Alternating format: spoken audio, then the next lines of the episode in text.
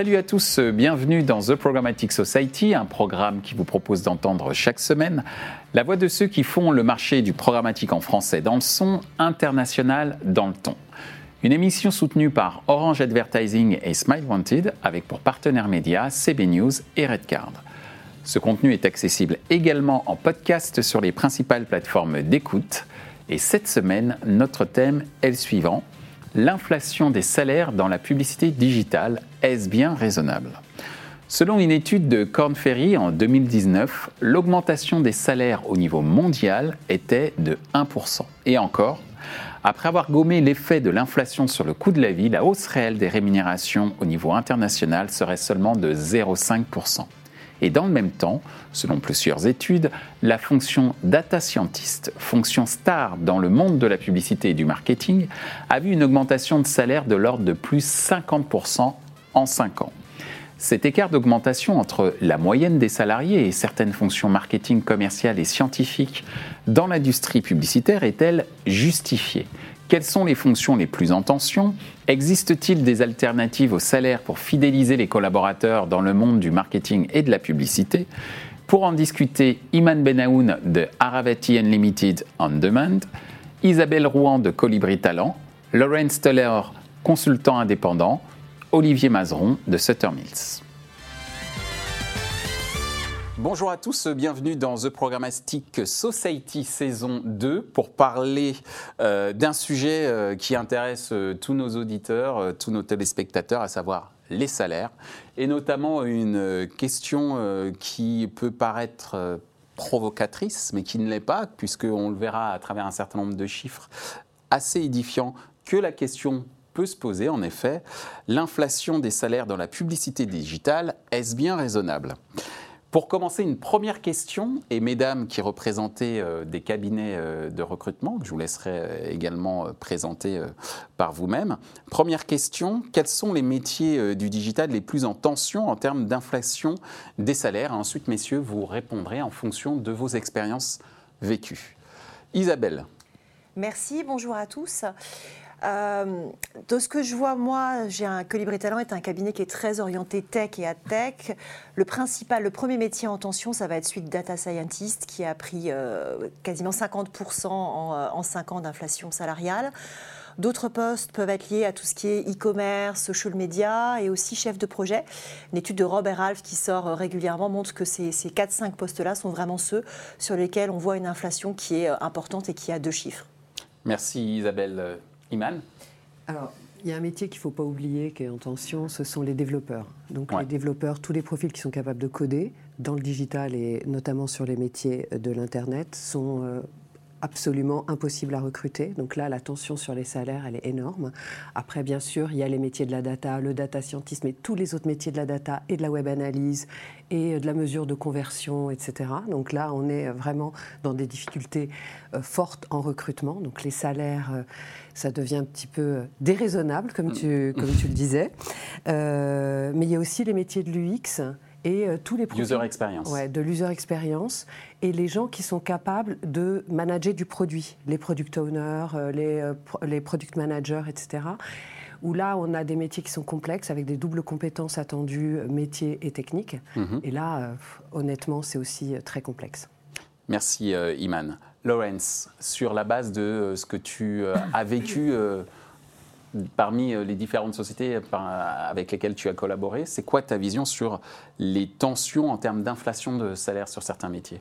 En fait, c'est une affaire de spécialiste. Hmm. Plus vous êtes spécialiste dans votre domaine, plus vous apportez une valeur ajoutée, et c'est ce que recherchent les annonceurs, ce que recherchent nos clients. Hmm. Donc là-dessus, euh, les gens vont faire des efforts, les sociétés vont faire des efforts sur les salaires.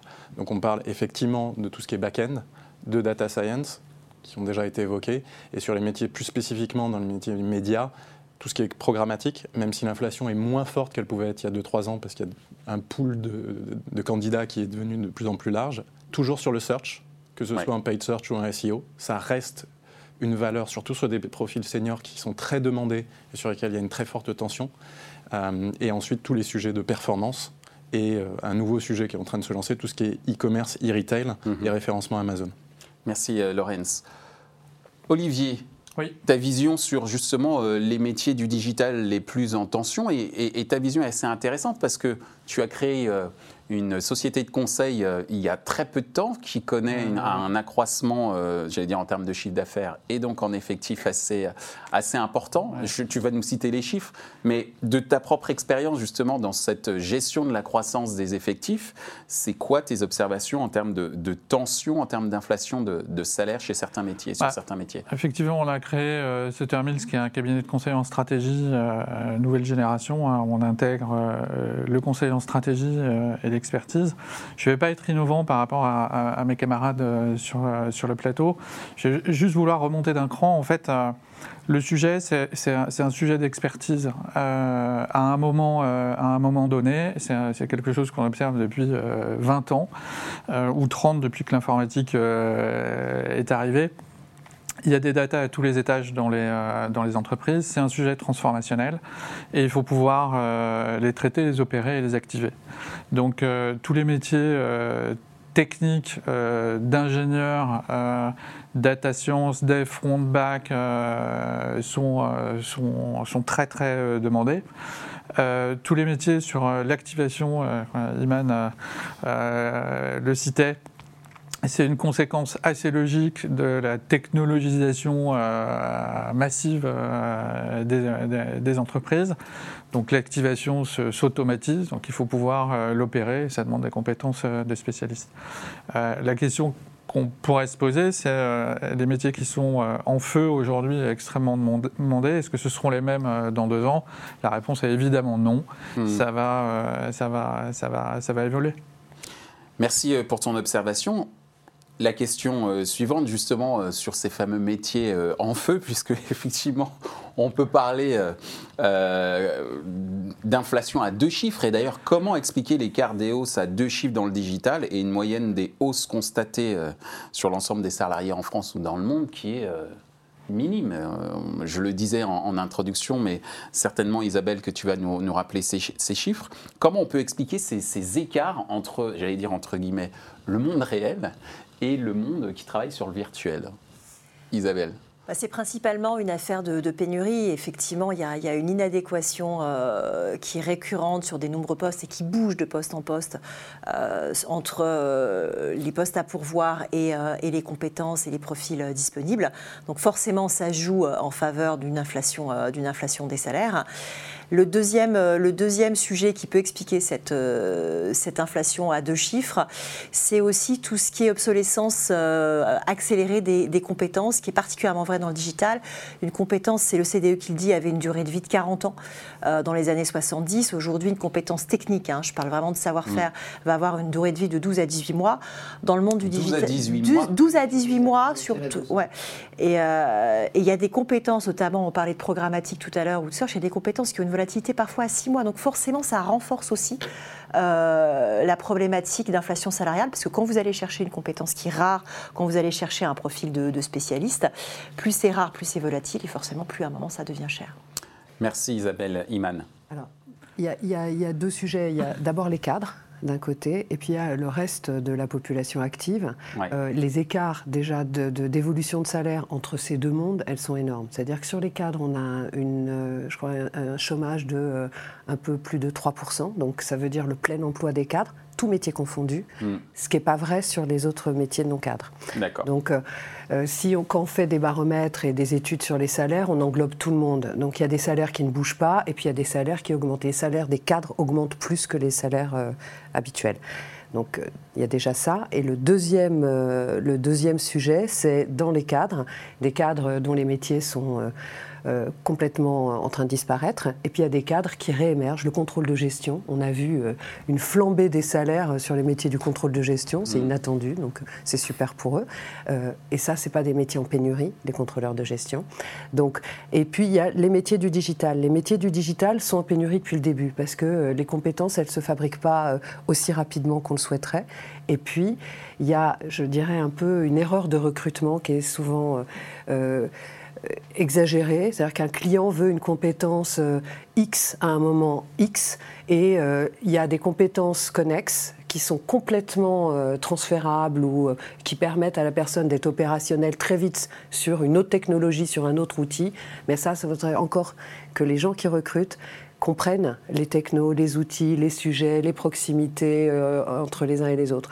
Quand vous avez un client qui vous dit non mais je veux absolument qu'il ait utilisé la plateforme X ou Y, non mais c'est pas grave, il a utilisé la plateforme Z, elle est beaucoup plus complexe, donc qui peut le plus peut le moins, il pourra ah non non non, il faut absolument qu'il ait utilisé. Bon bah là on crée de la pénurie soi-même hein, euh, et clairement on se crée soi-même son inflation de salaire en étant euh, à la recherche de compétences extrêmement précises. Et je peux vous dire, nous on recrute pour énormément de clients on passe un temps fou à essayer d'expliquer à nos clients la proximité entre les technologies. Les compétences, ce n'est pas euh, la compétence sur un outil, la compétence, c'est être capable d'acquérir et de euh, développer euh, sur une autre technologie. Il y a un truc que je veux ajouter. Mais vas-y. C'est que nous, ce qu'on cherche quand on recrute des gens dans le digital, c'est des gens qui sont capables d'apprendre, qui savent apprendre, qui savent tester, utiliser. Les outils changent. Enfin, l'outil star hier devient obsolète demain. Donc, rechercher quelqu'un qui a une compétence précise sur un outil précis, c'est se tirer une balle dans le pied. Donc, nous, ce qu'on nous intéresse, c'est des gens qui sont capables d'apprendre, et on mesure ça quand on évalue des candidats, des gens qui sont capables de se remettre en cause d'aller de, tester des outils, d'aller tester des solutions, euh, de se renseigner, d'être dehors, de regarder ce qui se passe autour d'eux et pas d'être en vertical. Et je peux vous dire que quand on a ces talents-là, avec cette euh, soft skill-là, on peut faire beaucoup de choses. Et c'est sûr qu'avec une obsolescence des, des, compétences qui est passée de 40 ans à 12 à 2 ans, 12 mois à 2 ans, effectivement, il vaut mieux être curieux. Euh, merci euh, Iman pour ces, pour ces précisions. Lorenz, justement, toi, quelle est ton analyse sur cet écart de hausse à deux chiffres dans le digital comparé à la moyenne des hausses constatées en France et dans, à l'international? Déjà, je pense qu'il faut regarder la, les statistiques, c'est bien, mais il faut aussi regarder le contexte. On parlait de, la data science, c'était un métier qui n'existait pas il y a 5 ou 7 ans. Donc forcément, on a recruté des gens basés soit sur une capacité à apprendre euh, ou des profils qui vont être relativement jeunes. Donc la base de départ est, relativement faible au final. Donc 55%, c'est aussi parce que c'est pas seulement parce qu'il y a une tension sur les salaires, mais c'est aussi que là où un data scientist expérimenté il y a 5 ans avait 2 ans d'expérience, maintenant quelqu'un d'expérimenté en a 6. Donc c'est plus le même profil aussi, c'est plus le même, la même expérience. Donc c'est aussi ce qui va expliquer la tension. Ensuite, on a parlé de tension par rapport au, salaire. La plupart des métiers du digital sont des cadres, donc sur lesquels il y a une tension qui aussi naturellement est plus forte. Et géographiquement, la plupart du recrutement se fait, en particulier en France, sur Paris et sur sa région. Donc ce qui va créer une tension en plus. Donc on multiplie les phénomènes pour créer des niches et sur lesquelles bah, c'est l'offre et la demande. L'offre est plus faible que la demande de annonceurs, des agences. Et je pense qu'il faut le remettre dans ce contexte géographique. Et ensuite, pour mettre en perspective par rapport à des problématiques plus internationales, on est en tension en France, mais il y a des pays où la tension est encore plus forte. Tu penses auxquels, par exemple? Alors, les États-Unis, sur lequel, là, on est sur un plein emploi total, voire je crois qu'il y a 3 millions de postes à pourvoir euh, aux États-Unis. Euh, si vous allez à New York, vous êtes, vous êtes une agence média, vous êtes en compétition avec Google, avec Facebook, avec des ad-tech qui sont backés par des venture capitalistes qui apportent des milliards, hmm. euh, là, il y a une tension colossale euh, avec un prix de la vie qui est juste énorme. Donc, il y a les États-Unis, il y a le, Royaume-Uni, malgré le Brexit sur lequel euh, tous les métiers des médias et du digital sont en déni du Brexit, là où la finance est en train de le préparer, pas du tout sur le média et le digital. ça va peut-être faire mal, ça. Bah, depuis hier, ça fait très mal. moi, qui, suis à moitié anglais, ça fait très très mal. Euh, euh, donc, il y a effectivement le Royaume-Uni aussi. Euh, et en dernier territoire, c'est la Suisse, par exemple. La Suisse, alors c'est un coût de la vie qui est extrêmement élevé, avec des profils qui sont très rares, et sur lequel, qui doit être un des pays les plus chers avec l'Australie pour trouver des profils digitaux. Merci Laurence pour ces, pour ces précisions. Alors Olivier, ton observation C'est juste une observation moi, complémentaire. Je crois qu'on est juste en train de parler d'offres et de demande. Hein. Euh, il n'y a rien de nouveau euh, sous le soleil. Rajouter un point, euh, un point qui me paraît important, c'est le sujet du mindset. quel type de candidat, pour faire quoi, et qu'on soit cadre ou pas cadre, effectivement, la curiosité et l'envie d'apprendre sont aujourd'hui des prérequis à, tous les étages de, de la fusée. Et du coup, je rebondis sur un sujet qui me paraît fondamental, qui est celui de la formation. Hmm. Euh, et ou de la culturation. Euh, la formation, ça englobe euh, quelle typologie d'école pour former à quoi sur des métiers qui sont embryonnaires, qui n'existaient pas il y a encore six mois et, qui, et, plein d'autres qui arrivent. Et chez ce qui constitue notre quotidien chez nos clients, c'est exactement le même sujet.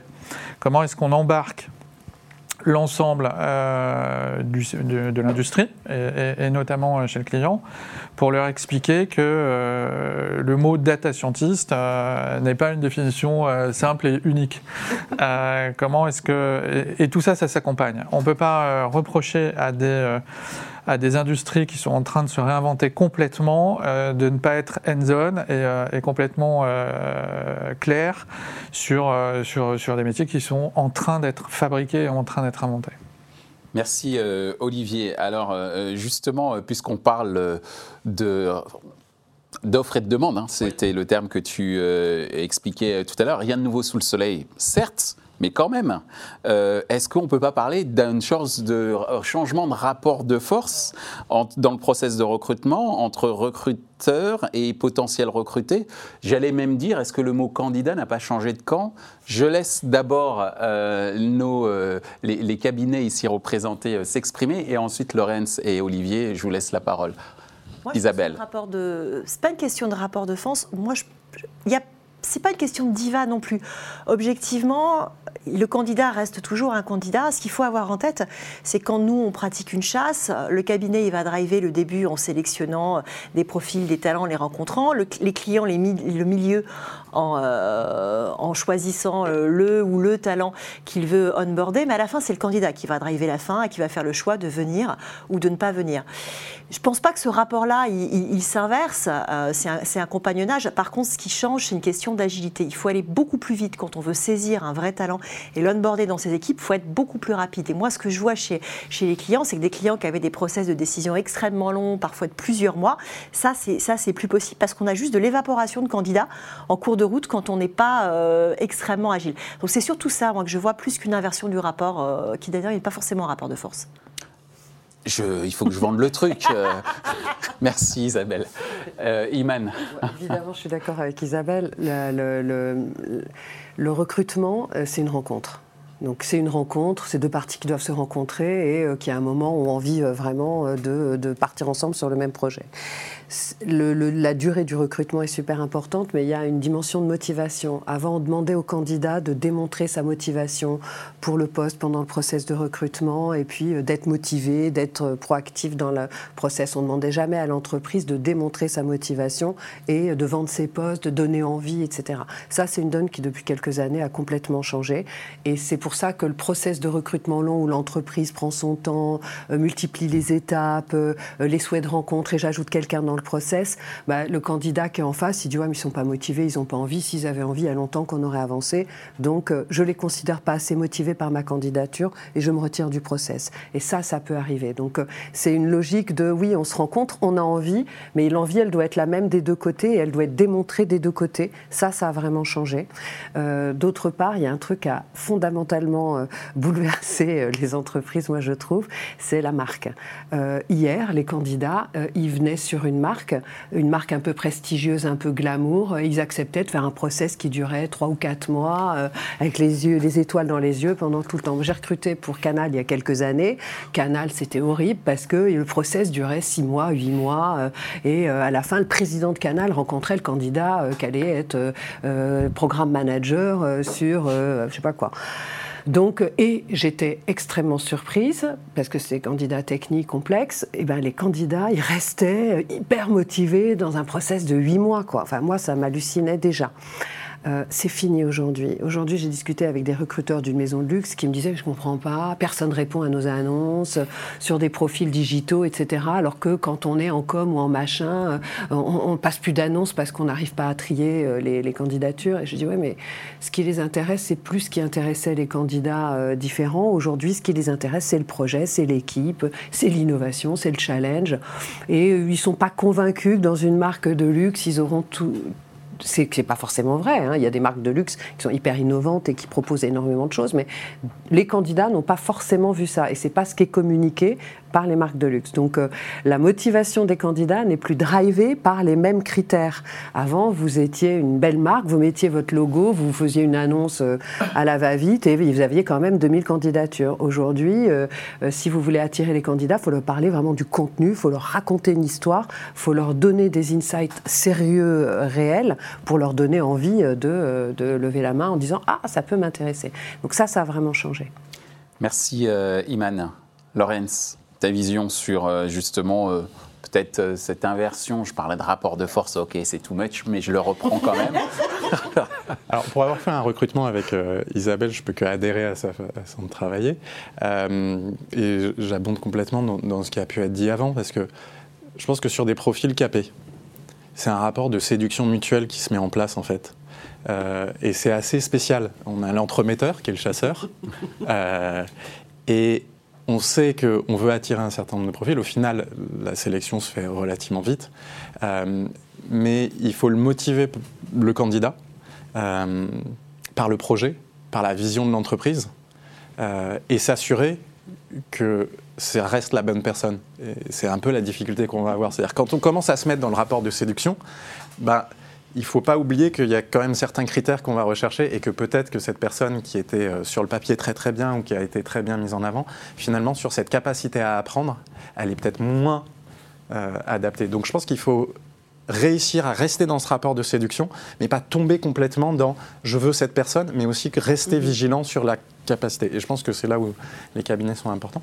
Et ensuite, par rapport, et je vais prendre sciemment la notion de rapport de force sur des profils moins capés, euh, le rapport de force et les outils qui sont disponibles euh, font quand même évoluer la donne. Vous cherchez un profil généraliste digital qui n'a pas cette expertise euh, spécialisée dont on a parlé initialement, vous postez sur LinkedIn, il y a 2000 personnes qui vous répondent. Et la difficulté, et je pense que c'est là où la chasse interne ou externe reste hyper important, c'est des gens qui sont capables de faire un travail de curation sur ce type de profil. Parce que, au final, qu'est-ce qu'on retrouve? Et, on le voit si vous, êtes côté, si vous êtes côté candidat, vous le verrez régulièrement. Une offre est postée sur LinkedIn, vous y répondez. Il y a tellement de profils qui apparaissent et euh, les outils LinkedIn sont censés aider, mais en fait, ils n'aident pas tellement. Euh, Message passé. Tu sais que LinkedIn est le diffuseur principal de cette émission. non, mais je l'aurais déjà dit. C'est-à-dire, en fait, ça, ça permet à répondre euh, dans des cases. Sauf que sur les profils du digital, on cherche justement des choses qui ne sortent pas, qui, ne rentrent pas dans les cases, parce que ce qu'on va rechercher, c'est cette capacité d'apprendre. Et ça, c'est quand même difficile de le voir dans des cases et dans un profil.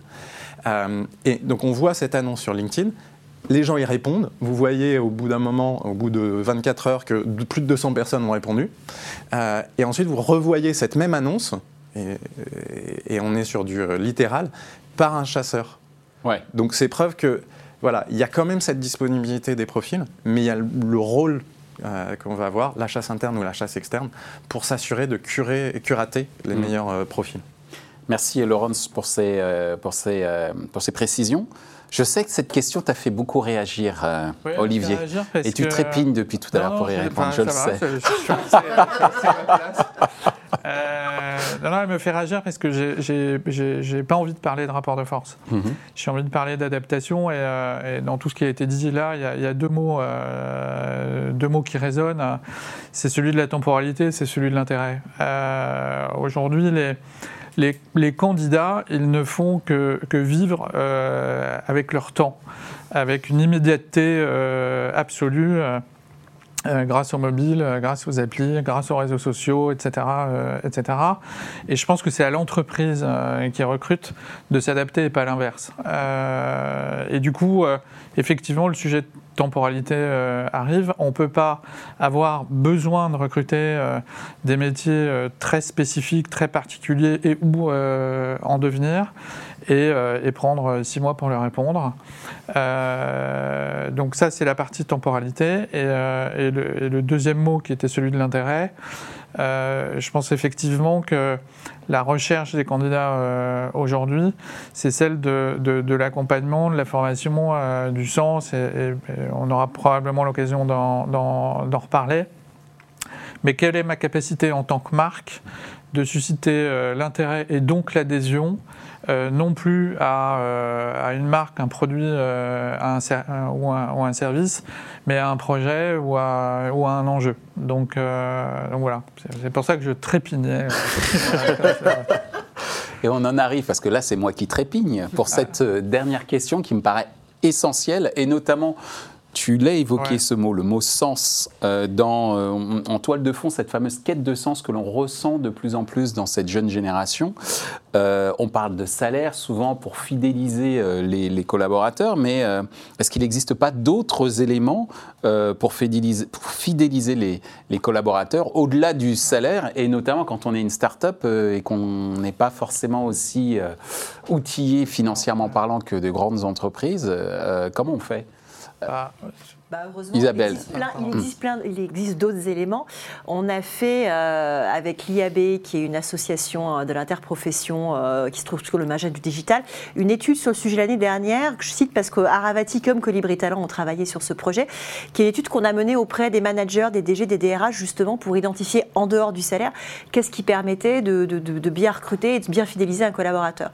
Et ce qui sortait en premier à 66% sur les répondants, c'était en fait les perspectives de carrière, la façon dont on pouvait proposer euh, à un candidat euh, ou à un collaborateur d'avoir un vrai parcours euh, dans l'entreprise.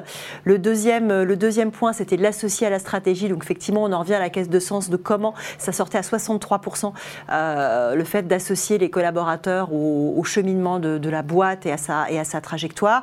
Et après, vous avez les, les usual suspects de bien former les managers, un beau cadre de travail, mais qui arrivent beaucoup plus loin, qui font une petite moitié. Donc le sujet, c'est pas le baby foot, le fat boy et, et la super déco, c'est vraiment. Message aux happiness officers euh, qui nous écoutent. C'est pas que ça, c'est vraiment beaucoup plus, voilà, proposer une carrière, une évolution et associer à la trajectoire de, l'entreprise. Merci euh, Isabelle. Iman. Nous, ce qu'on voit, ce qui, ce qui permet, enfin, qu'en chasse, les candidats euh, qui acceptent d'être rencontrés, c'est-à-dire on les chasse, on les appelle, on dit ah ouais je viens vous voir, etc. Une des premières questions qu'on va se poser et qui est fondamentale, c'est pourquoi vous avez envie de changer, qu'est-ce qui se passe dans votre expérience actuelle qui vous donne envie de regarder le marché? C'est une question qu'on va poser qui est stratégique parce que on va savoir si on va vraiment aller au bout avec ce candidat, s'il y a une vraie démarche de changement ou euh, ou euh, si c'est plutôt opportuniste. Donc et, et, là quand on quand on questionne les candidats sur sur cet aspect là, on a des réponses qui sont. Euh, c'est rarement le salaire qui arrive en première position.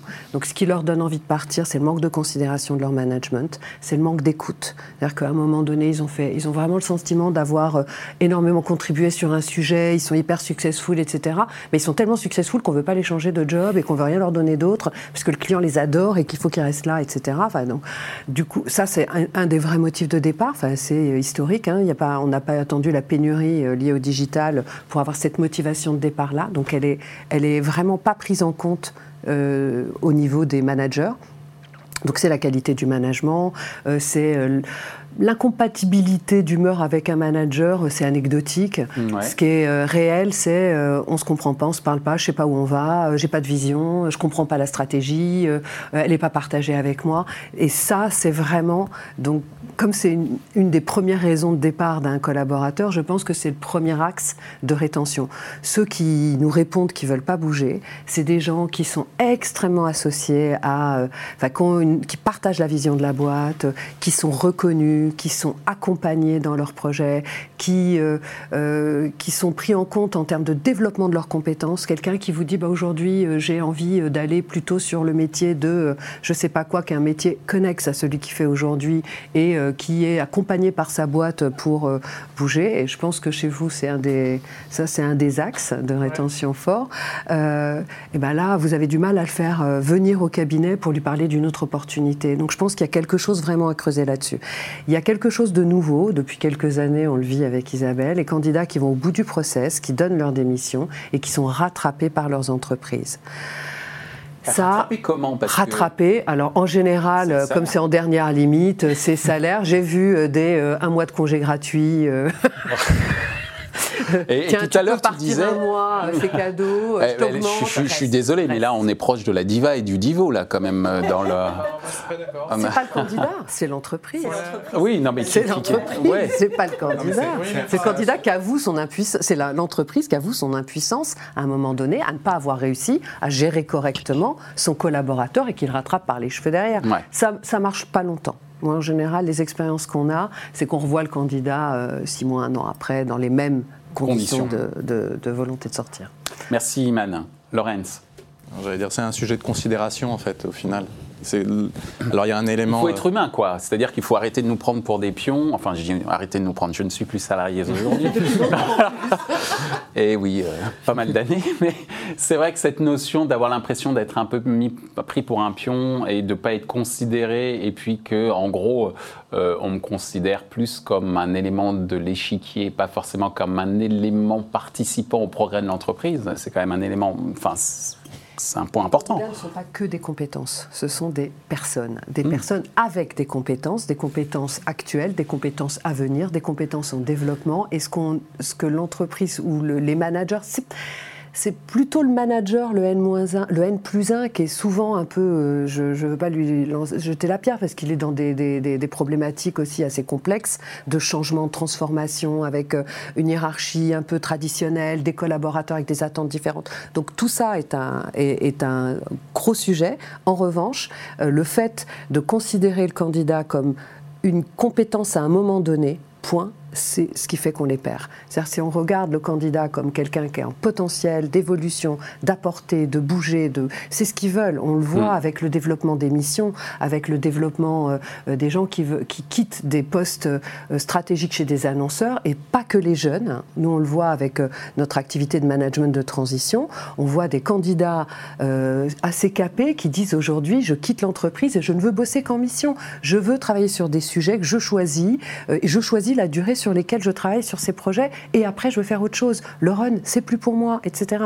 Et donc, euh, c'est pas que générationnel, c'est euh, je pense, un vrai mouvement et euh, les gens ont envie d'être considérés comme des compétences complètes, quoi, avec du potentiel. Merci, Men. Excuse-moi, Lorraine, je t'ai interrompu.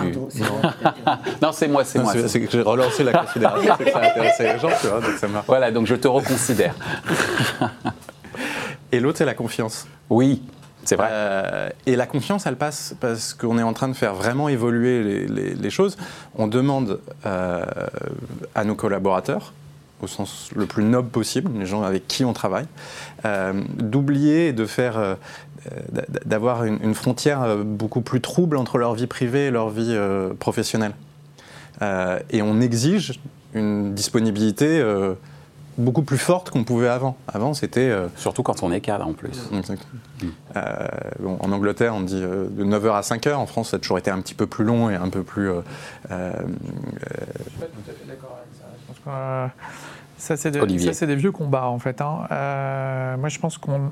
Ah non, non, moi, je dis qu'il faut continuer dans cette vie-là. justement, mais je, pense qu'on atteint la notion. tu parlais de trust, moi, j'ai envie de parler d'engagement. Euh, le, le, sujet, c'est pas forcément euh, de faire une intrusion dans la vie, euh, dans la vie perso des, collaborateurs de 21h à, 2h du mat. C'est contre-productif pour eux, pour l'entreprise et pour les clients. Mais c'est certainement ce que décrit Lorraine, c'est une réalité dans certaines entreprises. Peut-être pas chez toi, puisque tu es contre. Mais c'est euh, une réalité que l'on peut constater avec les nouvelles technologies notamment. Euh, c'est comment est-ce qu'on maintient un engagement sans faille euh, à des heures normales de travail. J'ai plutôt envie de parler de ça. En tout cas, chez Cettermill, c'est ce qu'on revendique. Hein. Il n'y a, pas de, a pas de charrette chez nous. Les, les, collaborateurs rentrent chez eux très largement avant le dîner. et en revanche, quand ils sont au bureau chez les clients, ils ont un engagement absolu et sans faille. Et, euh, je pense que le, ce contrat, ce qui est un contrat de confiance, c'est à cet endroit-là qu'il faut le mettre en place. Laurence, tu veux réagir? Je pense que vous disiez la même chose. Ouais. Alors, pas tout à fait. Tu as de la chance sur Sutter Mims de pouvoir faire. Moi, je fais un constat de, ce de, ce que j'ai pu vivre, surtout dans les fêtes de pitch et choses comme ça. Euh, et, et c'était pour amener quelque chose d'autre, c'est on leur demande Donc, et c'est voilà, tant mieux sur tant mieux si tu arrives à, faire la part des choses. Euh, mais on, leur... créé la boîte il y a deux ans et demi, donc ça a permis d'avoir des bases pour, pour, pour, fabriquer ça. Mais il y a eu une évolution de la loi, en particulier sur le télétravail. Et on se rend compte sur des profils euh, capés, des gens qui, qui veulent, qui sont prêts à donner tout ce qu'ils ont pour la boîte, euh, à partir d'un certain moment, ils, peuvent donner tout ce qu'ils veulent, mais de chez eux. Et ça, c'est quelque chose à prendre en considération. De plus en plus, les collaborateurs, si on leur donne la flexibilité et la confiance réciproque de pouvoir travailler de chez eux, c'est quelque chose qu'ils vont demander et qu'il faut leur accorder et sur lequel on a des gains en productivité qui sont phénoménaux. Euh, sur certaines missions bien particulières. Et ensuite, euh, quelque chose qui n'est pas encore adressé, c'est la, euh, la mobilité géographique. Ce qu'on voit, c'est que les cadres, même si on est tous ici à Paris ou en région parisienne, il y en a 6 sur 10 qui veulent retourner ou qui veulent aller en région. Oui, il y a des villes stars. Je pense à Montpellier, Bordeaux, par exemple, Nantes, euh, qui sont euh, effectivement qui sont des villes un peu stars, où on voit des salaires euh, même de l'ordre de 18% moins chers, 18 à 20% moins chers. Les gens y vont parce qu'ils y gagnent en qualité de vie, entre autres. Et je, trouve, et je, trouve, qu'en France en particulier, on a tout intérêt à aller vers moins de centralisation euh, ça commence dans d'autres pays qui étaient très centralisés comme le Royaume-Uni, ou Manchester par exemple, qui était euh, il y a 20 ans euh, une zone avec un chômage à 15-20%. C'était le Lille de l'Angleterre. Nos amis du, Nord, du Nord Lille n'est pas du tout sinistre. J'ai pas mal de postes sur la région. et Manchester devient, enfin, WPP a ouvert un campus de 800 personnes, Avas a ouvert une antenne, Densu a ouvert une antenne, donc ça devient vraiment un vrai pôle, pôle d'attractivité. Et je pense qu'il faut qu'on fasse la même chose en France parce que ça nous permettra de garder des talents qu'on n'avait pas forcément en capacité de garder et qui sortaient un peu du circuit euh, des métiers du marketing et du métier euh, des médias. Merci Laurence. Je rebondis juste sur la partie Isabelle. territoire. et après, on passera au mot de la fin pour Olivier. Ce qu'on voit, je suis désolée, Ce qu'on voit effectivement, c'est qu'effectivement, les territoires s'équipent. Le fait d'avoir, par exemple, Euratech à Lille, d'avoir à Saint-Omer un tiers-lieu qui va s'ouvrir le, 15 novembre dans la gare, qui va permettre d'accueillir euh, des gens qui souhaitent travailler différemment. Euh, ça, change aussi la géographie euh, des métiers du, digital et je pense que c'est super important. On est un territoire où il y a de moins en moins de zones blanches et plus il y aura ces tiers-lieux très ouverts et plus on pourra arriver à décentraliser le marché, ce qui est clé pour avoir une bonne employabilité partout. Merci Isabelle. Donc comme je le disais, le mot de la fin, pour toi, Grosse responsabilité. Énorme. Euh, non, mais ta question, c'était est-ce qu'il y a d'autres éléments que le salaire euh, Exactement, tout à fait. qui rentrent en ligne de compte euh, nous, on a créé un cabinet de conseil il y a deux ans et demi. On a recruté un peu plus d'une centaine de collaborateurs en deux pendant ans. Ouais, deux ans et demi, peu moins de trois ans pendant, pendant cette période. Et du coup, on a, on a dû, dès le premier jour, c'était euh, ce que je disais euh, tout à l'heure, réfléchir à la façon dont, euh, sur un métier hyper tendu en termes de, compétences, avec des, des, des, salaires, des salaires importants, comment est-ce qu'on les attire et comment est-ce qu'on les garde, comment est-ce qu'on les suit. Et du coup, il y a on a créé l'entreprise sur un mantra euh, qui est Make Data Meaningful for People and Business. Mm.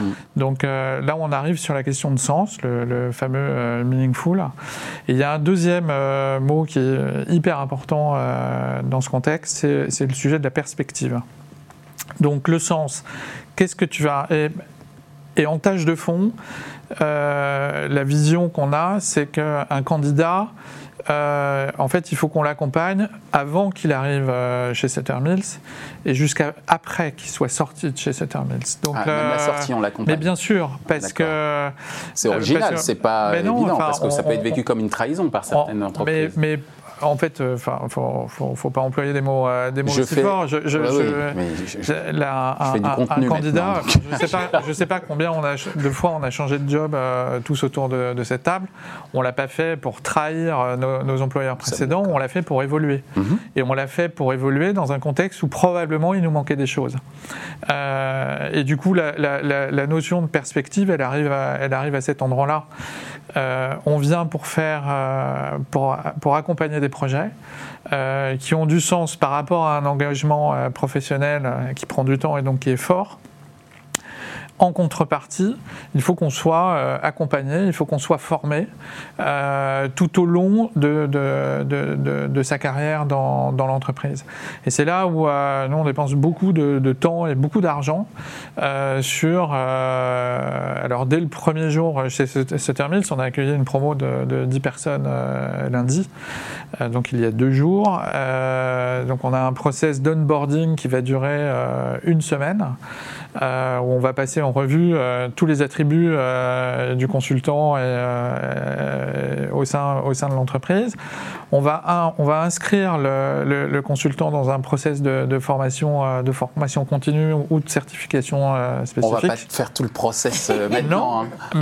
mais, ce que je comprends, c'est que tu accompagnes tes nouveaux collaborateurs au début et également éventuellement en sortie pour donner cette fameuse quête de sens. Et il y a un autre point moi, que je retiens, et en discutant également avec la jeune génération, puisque j'ai la chance d'avoir des enfants un peu grand, euh, c'est que en fait, euh, ils sont plus dans une notion de mission que dans une notion de carrière. C'est-à-dire que moi, si au bout d'un moment j'ai terminé, euh, j'allais dire, j'allais prendre faire une analogie avec mon Lego, mais j'ai construit ma cité, ma smart city via Lego, je vais passer à autre chose. Et c'est un peu ce qui se passe dans la démarche intellectuelle de la jeune génération. C'est aussi le besoin des entreprises. Hein. Enfin, on parlait, le temps s'est accéléré, donc aujourd'hui, une entreprise n'a plus forcément besoin du même profil pendant 22 ans. On est Il a besoin d'un profil spot sur 2 mois, 6 mois ou 18 mois, le temps d'un projet. Donc, et le marché du travail, donc celui des, candidats, euh, suit euh, cette temporalité nouvelle dans, au sein, de, au sein des grands groupes. Merci en tout cas. On a parlé euh, salaire, on a parlé euh, quête de sens, euh, on a parlé de capacité à s'adapter du côté de l'entreprise comme du côté des candidats d'ailleurs. en tout cas, merci de, nous avoir éclairé sur tout ça. Je pense d'abord aux étudiants qui nous regardent, ils sont très nombreux. Donc merci pour eux. merci de nous apprendre aussi qu'il faut, qu'il faut évoluer puisque c'est aussi ça le, le retour d'expérience que l'on peut avoir à travers, à travers ce thème. Donc Merci à vous. Il y a des dizaines de postes ouverts, donc allez, sur notre site euh, et inscrivez-vous euh, pour entrer dans ces process de recrutement. Eh bien, c'est bien vendu. Merci. Ainsi s'achève ce débat autour de l'inflation des salaires dans le secteur de la publicité digitale. Les points à retenir de nos échanges sont les suivants. 1. L'obsolescence des compétences était au siècle dernier de 40 ans. Aujourd'hui, l'obsolescence moyenne des compétences est entre 1 à 2 ans. 2. Fidéliser un collaborateur au-delà du salaire passe par de la considération, de l'écoute, de l'implication dans la stratégie de l'entreprise. 3. En plus du salaire, projet et quête de sens sont les deux piliers de la motivation des jeunes diplômés et salariés. Merci à Orange Advertising et Smile Wanted pour leur soutien, ainsi qu'à nos partenaires médias CB News et Redcard. Merci également à l'ensemble des équipes d'Atelier B pour la réalisation de ce programme, traduction et sous-titrage par Upton Proud.